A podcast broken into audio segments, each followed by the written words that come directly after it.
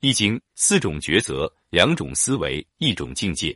人之所以会迷茫，往往是因为看不清存在多少种可能性；人之所以会纠结，往往是因为不知道在种种可能性中如何进行抉择。周易四象则为我们提供了最好的依据。所谓四象，就是两组阴阳的组合：上阴下阴，上阳下阳，上阴下阳，上阳下阴。八卦、六十四卦乃至更多卦。都不过是更多数量的阴阳的更多组合可能。具体应用上，就是事物发展的前因和后果各有阴阳两面。当两组阴阳发生关系时，就会产生四种阴阳组合。这四种组合正是可能产生的四种结果，只可能有这四种结果。举个例子，你在考虑做一件事情，面临做还是不做的抉择，这做与不做就是一组阴阳。无论做还是不做。产生的结果只能有两种，好或者坏，好坏又是一组阴阳。于是结果就无非四种：做好结果，不做坏结果；做坏结果，不做好结果。知道了所有可能性，就知道了抉择的方法。不知道所有可能性前，你是在做一道填空题；知道了所有可能性，你就是在做一道选择题。做选择题的办法永远比填空题多，命中率也更高。最简单的就是排除法，四种可能性中哪个或者哪几个的可能性更低，然后就可以排除掉，剩下的选项可以加以分析。你对事情的情况总有一些了解，这些都可以作为分析和辨别的筹码。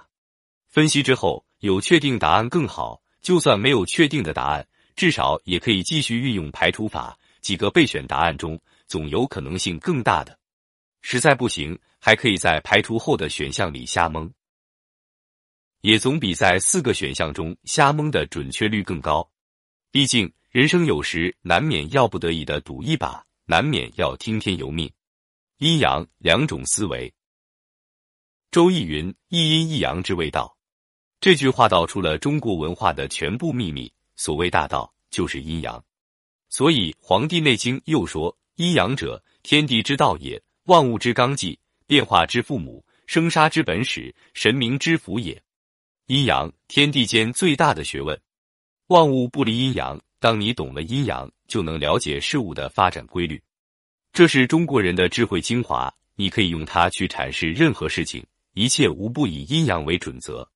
概括起来，阴阳有着六大规律。掌握了这六大规律，你就拥有了一种辩证、全面、整体、圆融的思维。一阴阳一体，自然界的万事万物万象都同时存在着阴阳两个方面，它们虽对立又互相统一，变化之中而生成万物。二阴阳互生，阴阳互相作为自己存在的前提，互相依存，互为作用，都不能孤立存在。所谓孤阴不生，孤阳不长。三阴阳消长，阴阳的变化始终处在此消彼长。此进彼退的动态平衡之中。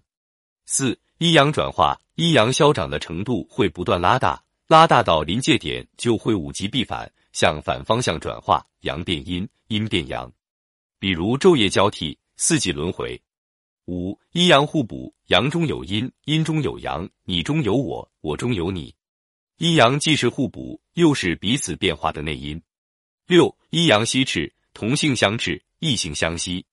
这种现象在自然界中比比皆是，比如男女才会组成一个家庭，两个公鸡在一起就会相斗。阴阳，人生最高的原理。